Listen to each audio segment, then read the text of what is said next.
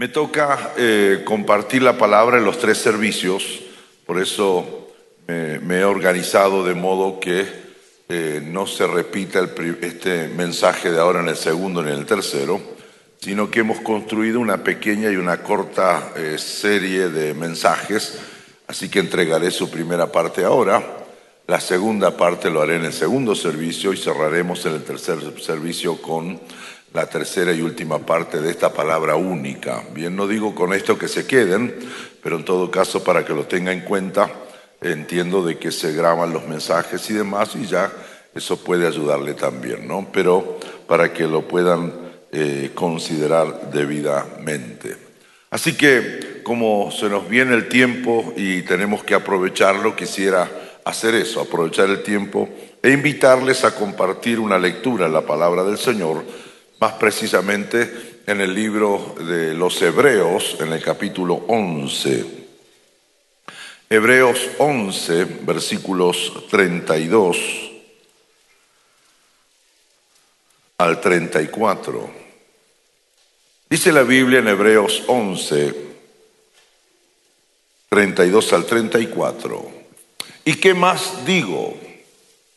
Porque el tiempo me faltaría contando de Gedeón, de Barak, de Sansón, de Jefté, de David, así como de Samuel y de los profetas, que por fe conquistaron reinos, hicieron justicia, alcanzaron promesas, taparon bocas de leones, apagaron fuegos impetuosos, evitaron filo de espada, sacaron fuerzas de debilidad, se hicieron fuertes en batallas, pusieron en fuga ejércitos extranjeros, ejércitos extranjeros.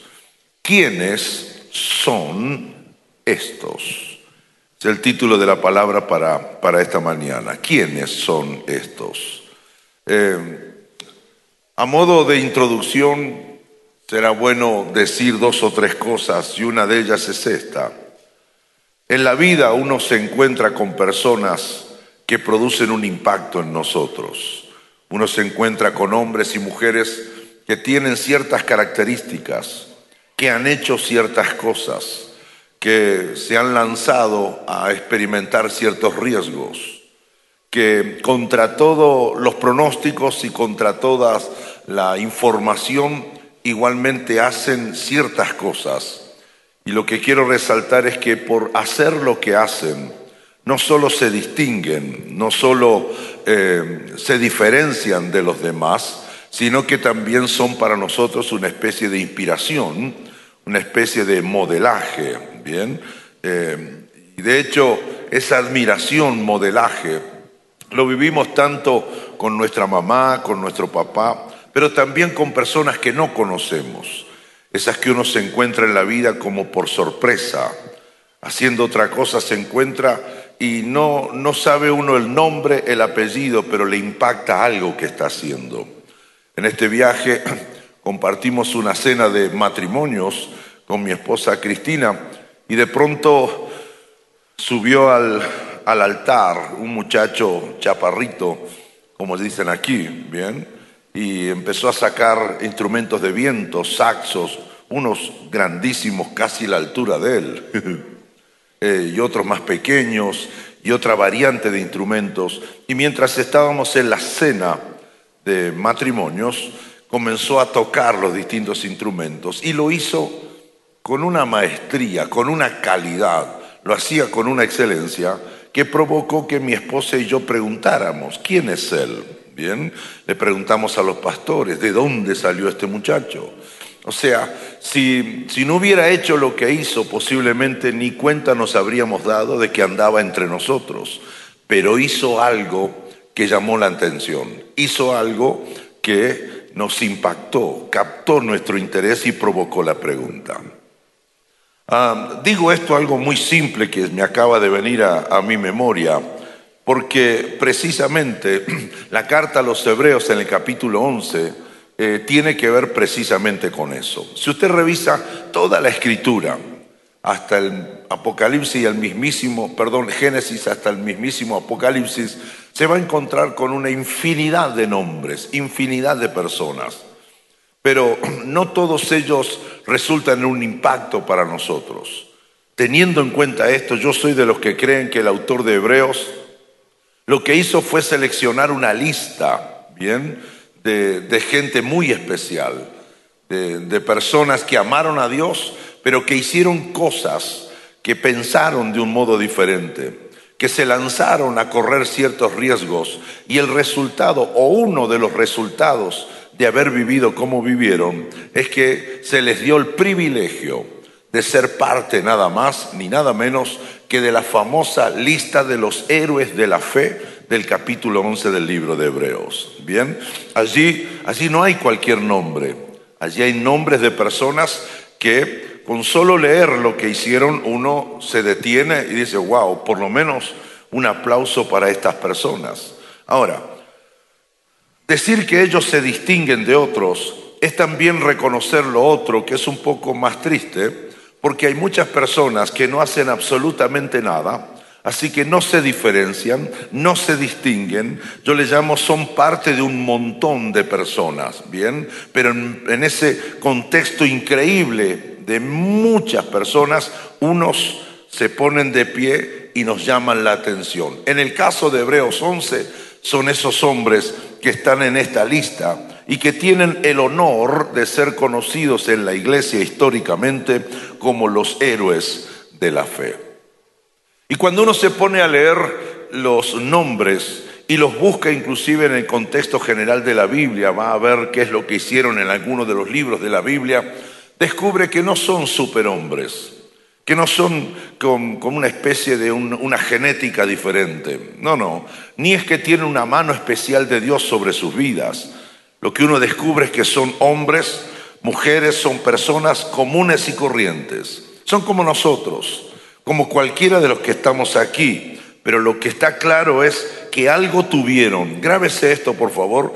Le va a servir para el resto del mensaje y por las dudas también para los dos mensajes, la segunda, tercera parte que nos quedan.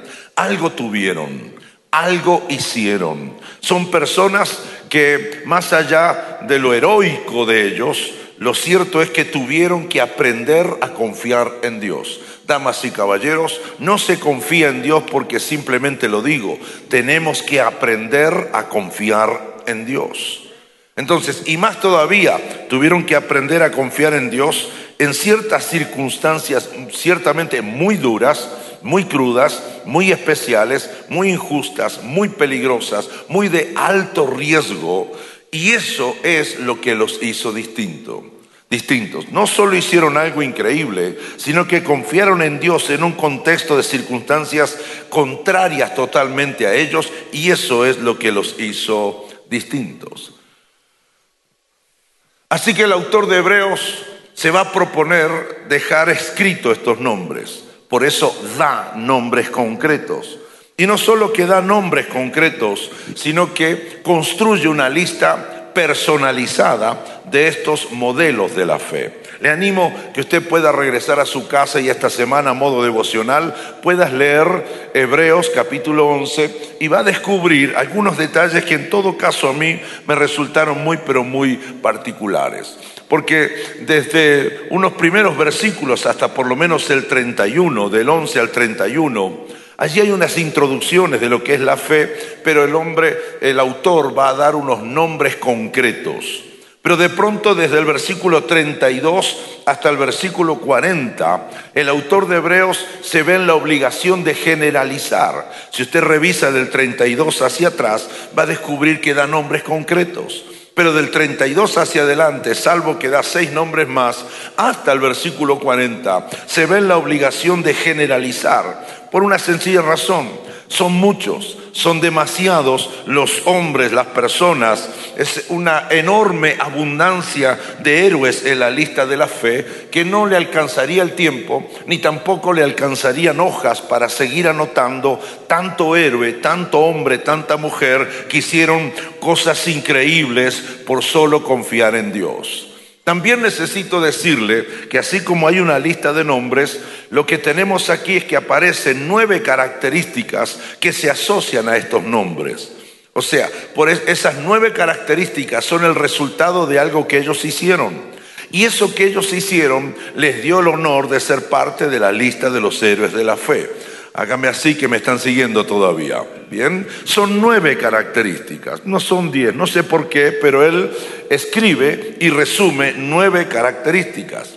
Este es el punto, ciertamente, y lo, lo estratégico de su escritura. Definitivamente el autor de Hebreos era un escritor porque organiza su material.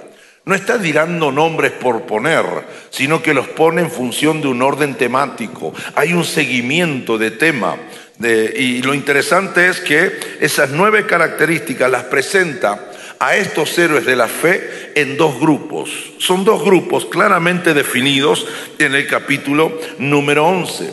Ahora, eh, lo interesante de esto es que en estos grupos aparece siempre la característica de que ellos sí se mostraron diferentes, de que ellos hicieron algo distinto, insisto sobre esto, que les dio el honor de ser parte de esta lista.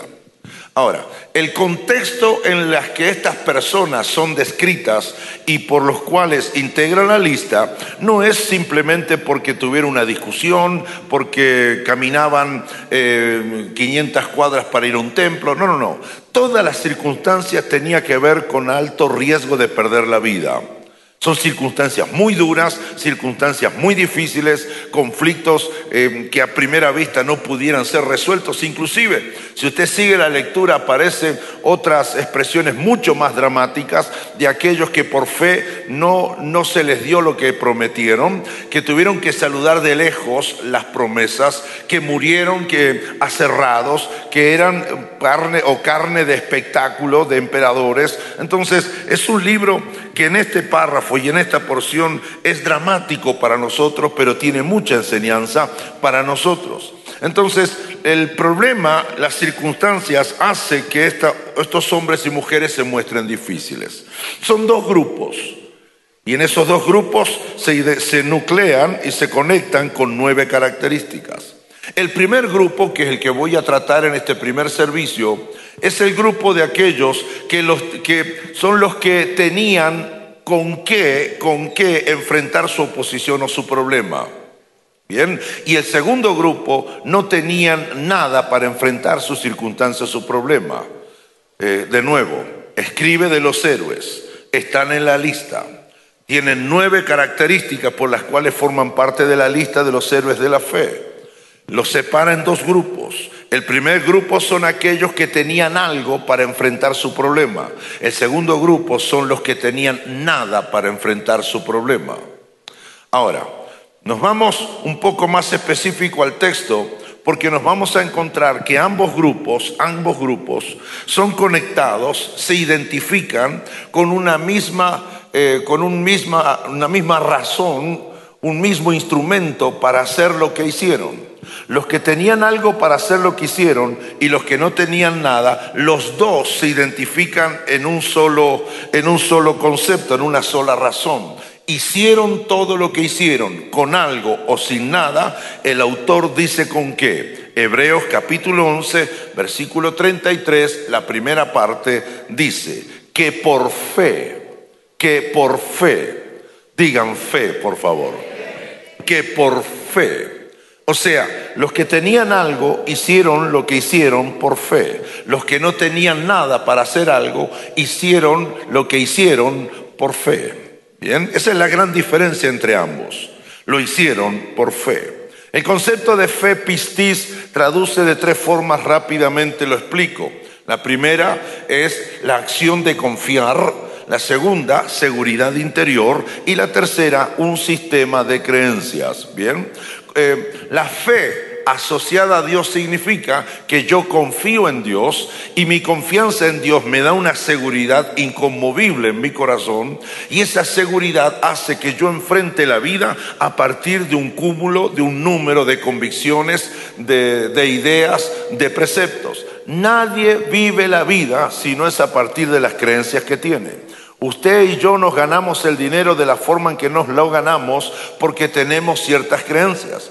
Hay gente que se gana el dinero robando el esfuerzo del otro porque cree que lo tiene que hacer. Nosotros tenemos creencias y las creencias es el modelaje que surge de nuestra fe en Dios, lo cual nos hace y nos ayuda para enfrentar la vida, los conflictos, los, tiempos buenos, la vida matrimonial, la vida familiar, la crianza de los hijos, el placer, la sexualidad, los viajes, el trabajo, el ahorro, la inversión, la compra de propiedades. Todo nosotros lo hacemos en la vida, de la vida a partir de lo que nos provee la fe, que son creencias. Bien, a partir de eso construimos nuestra vida.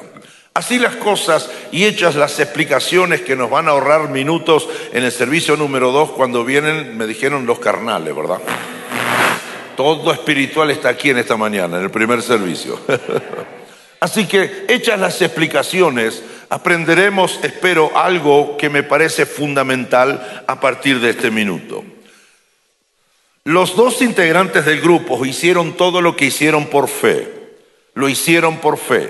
Si lo hicieron por fe, entonces no lo hicieron por repetir promesas bíblicas rápidamente. No lo hicieron por una especie de costumbre. No hicieron lo que hicieron por pensamiento positivo, no hicieron lo que hicieron por declaraciones espirituales. Bien, eh, yo declaro, decreto, establezco, afirmo que eso es mío, que yo lo obtengo. No, no, nada de eso aparece aquí. Ellos no hicieron lo que hicieron, ellos no lograron lo que lograron por una especie de tradición familiar. Mi mamá es cristiana, mi abuela es cristiano, mi bisabuelo era cristiano. No hicieron eso por una herencia familiar. Tampoco lo lograron lo que lograron por un golpe de suerte. No lograron lo que alcanzaron a obtener por el nombre que tenían o por el apellido que ellos tenían. Ellos no lograron lo que lograron porque tenían años en la iglesia o porque tenían años en su modo de cultivar la fe y de vivir el cristianismo. No hicieron lo que hicieron porque tenían una gracia especial. No lograron lo que lograron porque alguien lo oró por ellos. No lograron lo que lograron porque tenían una posición de de liderazgo importante o referente. Ellos no lograron lo que lograron por una fama ministerial que se hubieran ganado. No lograron lo que lograron porque se habían dado las condiciones adecuadas del ministerio de la iglesia donde ellos estaban. Nada de esto aparece por lo menos en mi Biblia.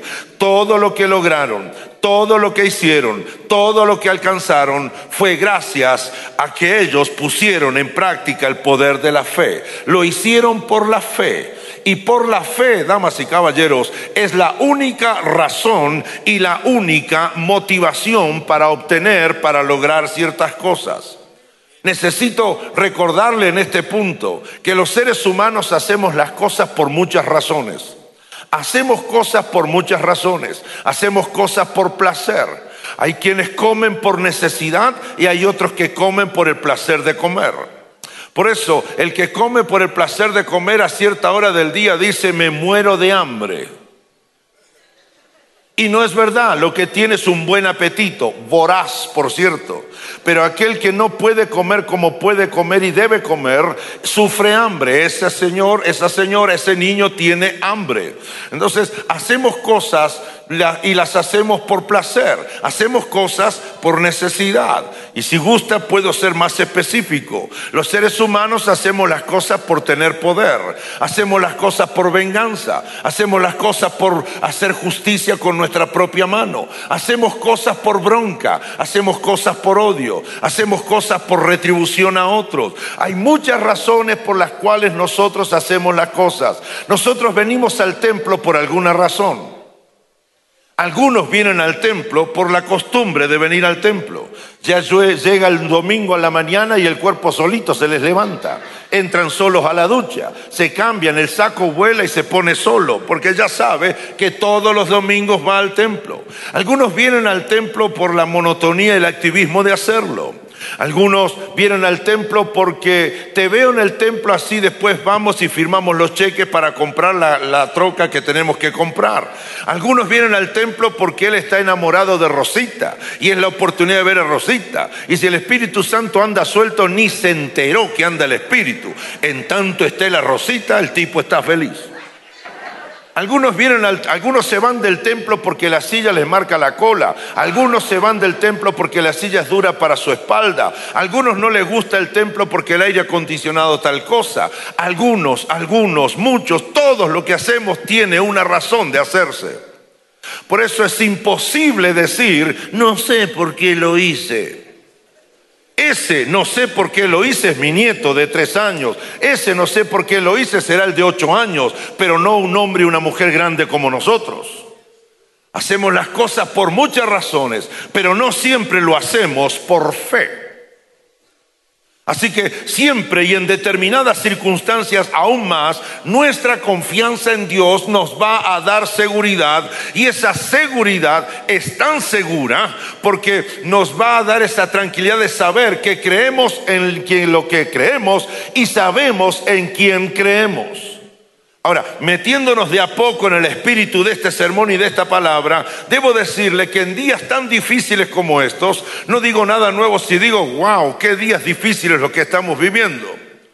Pero en días tan difíciles como estos, tan complicados y tan complejos, nos damos cuenta los pastores que uno que nuestro deber primario es recordarle a nuestros hermanos, recordarle a las ovejas, recordarle a la iglesia, no que tiene templo, no que tiene cultos, no que tiene tecnología y en buena hora que lo tengamos, sino que mi deber como pastor es recordarle a mi gente que tienen fe que tienen fe. No dicen nada nuevo cuando entra llorando al templo. No dicen nada nuevo cuando me llaman por teléfono o mandan WhatsApp con caritas tristes. Es que las circunstancias en el mundo invitan a la tristeza.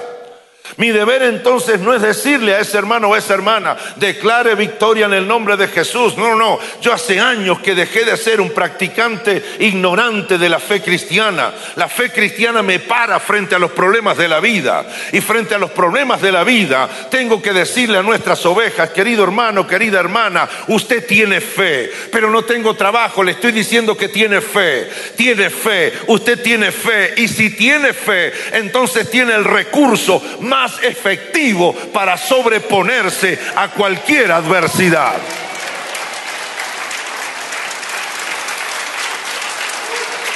Por fe, por fe, no solo compro una casa, por fe, me dijo un novio que no lo era todavía se me paró y me dijo, pastor, ya no oré más por mi novia, ya sé quién es. Ay, qué lindo, preséntemela. No, ella no sabe todavía. Pero me la mostró allá. Y dice, ya es mi novia por fe. Es tu novia por fe. Le digo, vení para acá, anda y hablale, porque por fe te la va a sacar otro. No funciona así. Por fe unos se ponen de novio y la novia ni enterado. Pero por fe compramos casas. Por fe compramos y cambiamos un auto. Por fe compramos una bicicleta. Por fe eh, enviamos un currículum para hacer una aplicación a un trabajo. De hecho, lo interesante es que por fe no solo hago todo eso, sino que por fe, escuche esto por favor, por fe obtengo cosas. Pero lo principal es que por fe me puedo sobre poner, me puedo sobreponer a la persecución, a la enfermedad, a la mentira, a la difamación, a la ofensa, al dolor, a la enfermedad, a la falta de empleo. Por fe logro cosas, pero por fe también puedo seguir de pie cuando todo justifica que, que me caiga destruido al piso. Esto lo logro por fe, así que es relativamente simple es relativamente simple. Decir, tengo fe cuando tengo recursos de toda clase.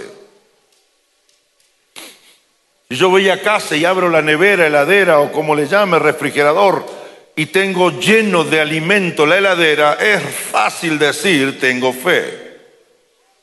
Decir tengo fe cuando los pollos se suicidan solos para hacer mi comida es fácil tener fe.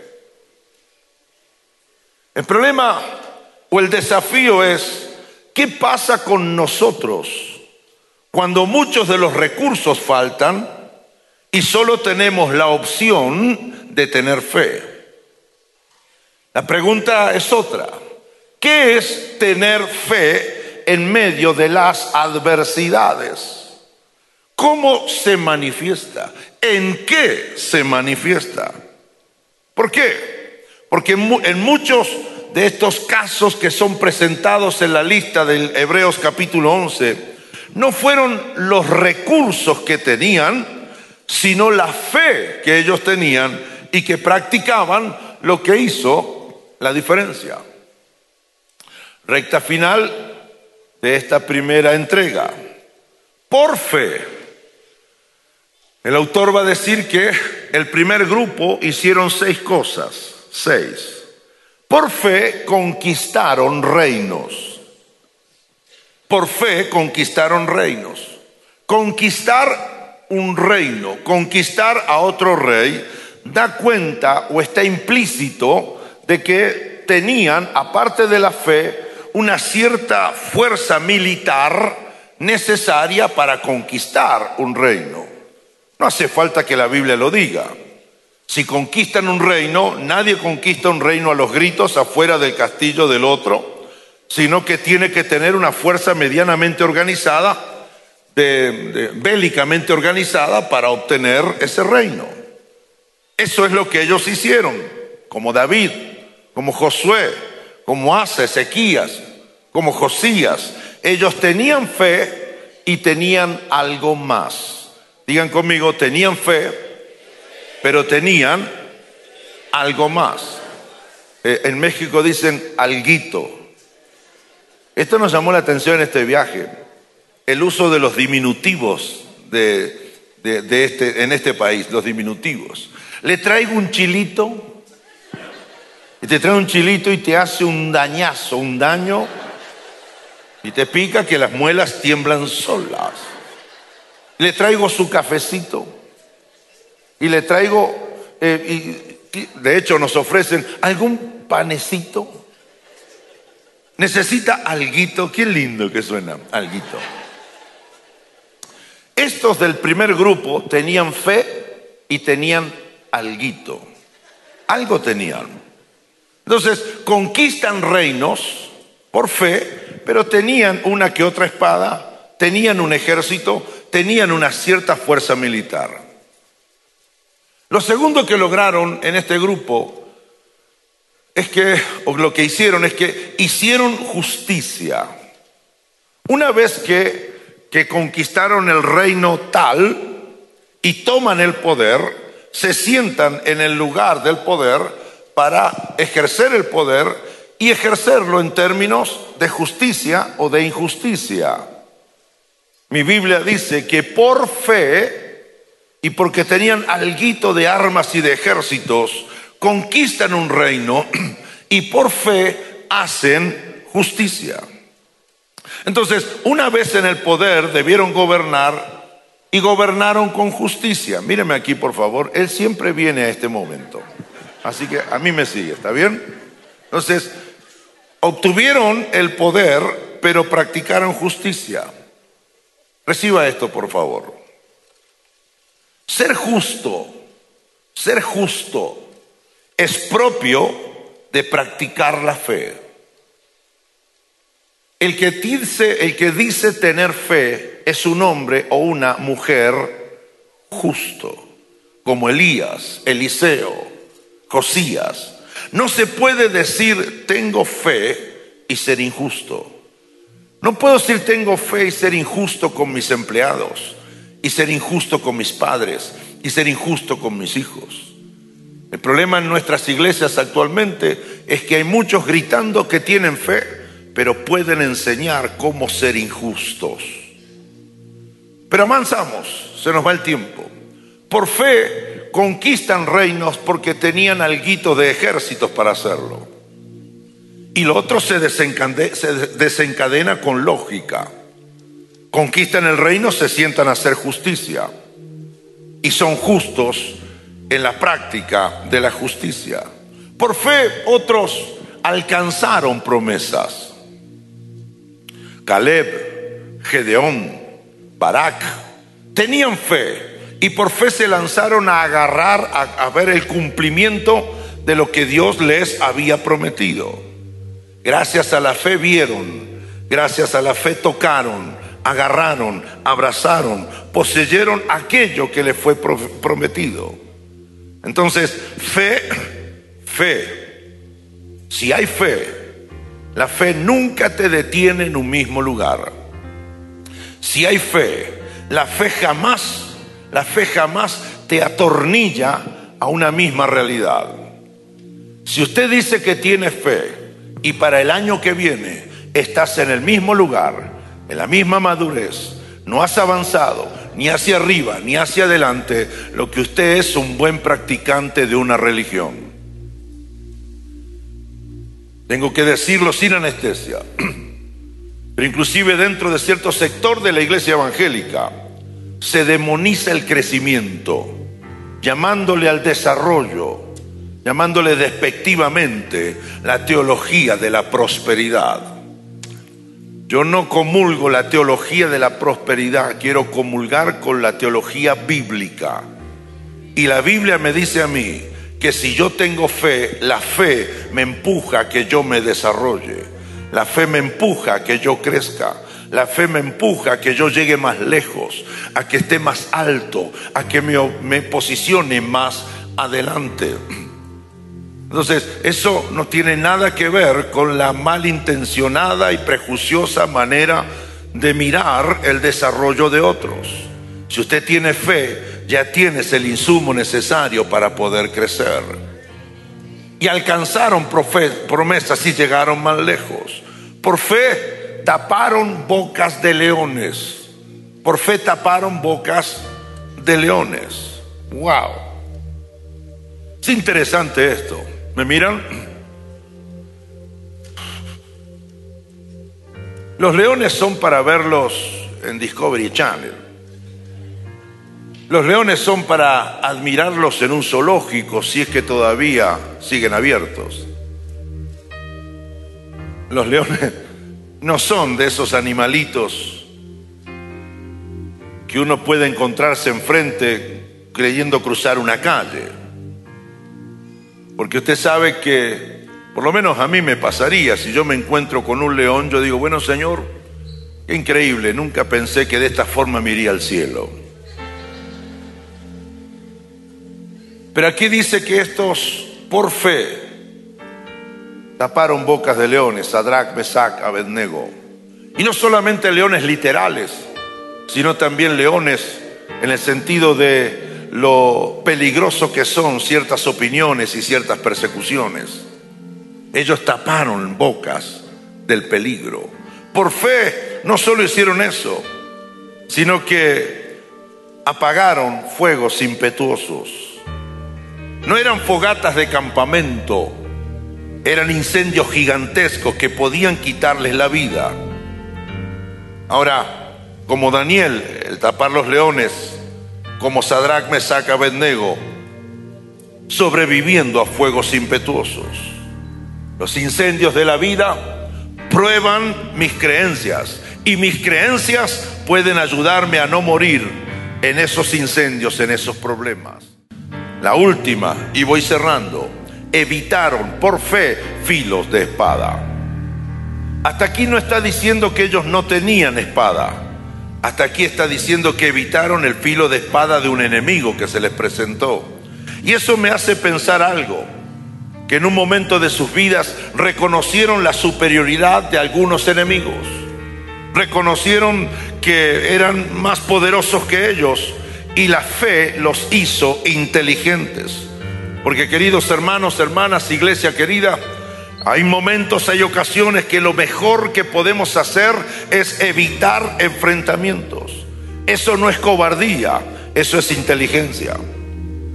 Al reconocer por balance quiénes son los que están frente a mí, lo cierto es que no es huir cobardemente, es hacerlo con inteligencia. David lo hizo frente a Saúl. Moisés lo hizo cuando Faraón pidió precio por su cabeza. Elías lo hizo cuando se enteró que el día acababa con su cabeza en las manos de Jezabel. La fe entonces es grandeza para reconocer lo que soy, para reconocer lo que tengo y para reconocer lo que puedo. Cierro entonces esta primer parte. Estoy feliz en esta mañana porque le estoy predicando a hombres y mujeres que tienen fe. Y si tienen fe, tienen algo que es lo que hará la diferencia. Por eso noten por favor la, la variedad de escenarios que tuvieron que enfrentar estos hombres unos reinos, después hacer justicias, otros en hornos de fuego, otros frente a los mismísimos leones, otros huyendo del filo de la espada de un enemigo. La variedad de escenarios que enfrentaron, la variedad de cosas que ellos hicieron es porque lo hicieron por fe. Tengo este mensaje y tengo esta verdad para que la grabe en su corazón. La fe, puede, la fe provee multiservicios en tu, en tu bendición y en tu beneficio. La fe no es solo útil para una cosa, la fe es útil para demasiadas cosas. Y eso es lo que pasó aquí en este texto, en el capítulo 11 de Hebreos, que resume la historia de estos héroes de la fe. Ellos son héroes ilustres que por medio de la fe hicieron proezas. Pero vale recordar, querida iglesia, que la gran mayoría de este grupo tenían algún recurso a disposición, tenían algo para lograr superar la adversidad. El punto entonces, y de aquí me voy, el punto es valorar lo que tengo y no porque parezca poco. Si usted tiene tres monedas de 10 pesos en su bolsillo, no digas que no tienes dinero, tienes tres monedas de 10 pesos, tienes 30 pesos. Si usted en su casa se queda sin agua y cae un chorro de agua del grifo donde lava los platos y después de dos segundos se hace se quedó sin agua, mueva otra vez la llave y caerán unas gotas de agua. ¿Sabe qué? El que caiga poco agua no significa que no siga siendo agua. Lo que estoy tratando de decirle es, poca agua sigue siendo agua. Poco dinero sigue siendo dinero. El problema nuestro es que nos acostumbramos a vivir teniendo billete y cuando no lo tenemos despreciamos las monedas que andan tiradas por el piso, por la casa o por el, fondo de la bolsa de la cartera de la, de la dama. Si es poca agua, sigue siendo agua. Si tienes alguito, alguito ya es algo. Y eso estoy que tratando de comunicarte. Así es entonces hoy. Te preguntas, ¿quiénes son estos que en mundo de fe norte logran cosas? ¿Quiénes son estos hombres y estas mujeres? ¿Quiénes son estos que a pesar de la pandemia, que a pesar de la prueba, a pesar de la enfermedad, a pesar de la muerte de los seres queridos, a pesar de la pérdida de empleo, a pesar de que el banco les ejecutó la hipoteca, ¿quiénes son estos en mundo de fe norte que a pesar de todo lo que sufren siguen de pie? ¿Quiénes son estos? Aquí va mi respuesta. Ellos son los que tienen fe. Ellos son los que confían en Dios, pero también tienen un alguito, también tienen un pequeño recurso, tienen una idea, tienen un dinero, tienen un contacto, tienen alguito. Le estoy predicando a esos ahora. Y no puede ser que solo 50 leones se hayan puesto de pie. Le estoy predicando a esa gente en esta mañana. Estoy para bajarme porque se me va el tiempo. Pero le estoy predicando a estos ahora, en este momento. ¿A quién? A los que tienen fe a los que tienen fe, a los que tienen alguito, a los que tienen un poco más. ¡Eh! ¿Quiénes son estos? Mundo de fe norte son esos a los que usted los mira y cuando los miras algo los hace distinto. No es su ropa, no es su apellido, no es su nombre, no es la casa de donde ellos vienen. Algo los hace diferentes. Algo hace que si sean un impacto visual. Son los que confían en Dios. Súbame la música, póngase loco el teclado. Son los que confían en Dios. ¿Quiénes son estos? Son los que saben que mil veces en la vida el mejor escenario para confiar en Dios no es cuando lo tienen todo. No es cuando tienen billete, no es cuando tienen recursos, es cuando tienen nada es cuando tienen solo 200 pesos, es cuando tienen alguito. Son los que les queda la fe y valoran la fe que tienen, cuidan la fe que tienen. y hacen crecer lo poco que tienen por fe. Y se ganan un lugar en el salón de los héroes de la fe.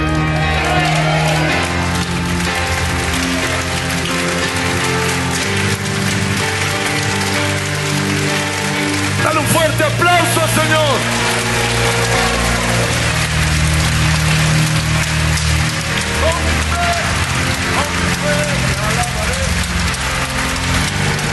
En este viaje en Buenos Aires, antes de volar para acá, fuimos a la casa de los pastores Marcelo y Helen Contreras.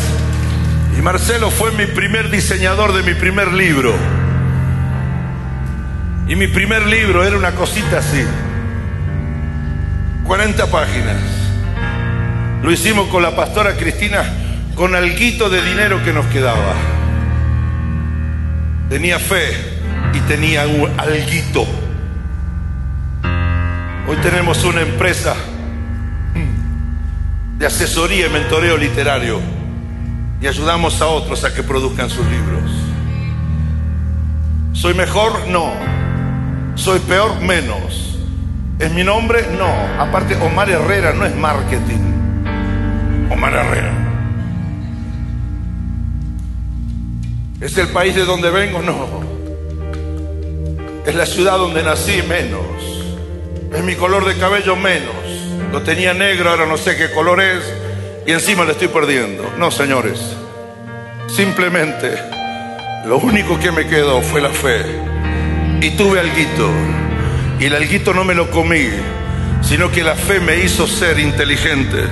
¿Cómo hago para que con mis 30 pesos yo no solo tenga mi negocio propio, sino que pase a ser una inspiración para todo México? Para que se escriba mi nombre en el hall de los héroes de la fe. Vamos, ¿quiénes son estos de mundo de fe, norte? Son los locos que hacen la diferencia. Son los que se atreven a creer que si tienen fe lo tienen todo. Son los que se atreven a creer algo fundamental, poderoso y que no se ve en todas partes que la fe no es religión estupidizante, que la fe no idiotiza el que la practica, que no somos los tontos y los estúpidos que venimos los domingos al templo, que somos gente de carne y hueso, que nos enfermamos, que tenemos problemas con nuestros hijos, que tenemos problemas para pagar la deuda, que tenemos problemas para llegar a fin de mes, pero tenemos fe y tenemos fe y tenemos lo suficiente para salir adelante. La fe en nuestro Dios. Vamos, vamos, vamos. Escribe la mejor historia de tu vida por la fe que tienes y cuida lo poco que tienes. Levanta tus manos, levanta tus manos, Padre, de mi derecha a mi izquierda, de mi izquierda a mi derecha. ¿Quiénes son estos? Son los que tienen fe, son los que aprendieron en la muerte, son los que aprendieron en la falta de empleo, son los que aprendieron en la enfermedad a confiar en ti, autor, consumador de la fe. Ahora Dios, visita el corazón de la mamá, visita el corazón del papá, visita las familias que lloran sus desgracias. Pero empújalos de tal modo a buscar dentro de ellos el mayor de todos los recursos, el más poderoso de todos los poderes, y es la fe que tú pusiste en ellos. Ayúdales a mirar a mi hermana en el fondo de la bolsa lo poco que tiene Ayuda a mirar a mi hermano lo que le quedó en el cajón del dormitorio. Ayuda, Señor mío. Ayuda a tu iglesia, ayuda a tus hijos. Para que puedan descubrir que si tienen fe, lo tienen todo. Esta será la semana más increíble. Este será el año más increíble. El año que la lista de los héroes de la fe se hizo más grande. Gracias a que entraron los valientes de mundo de fe norte. Dale ahora un fuerte, rabioso, poderoso, único aplauso a aquel que te regaló la fe. Vamos, vamos, haga algo, salte, grite, empuje a alguien, súbase a la silla, celebre que tiene fe.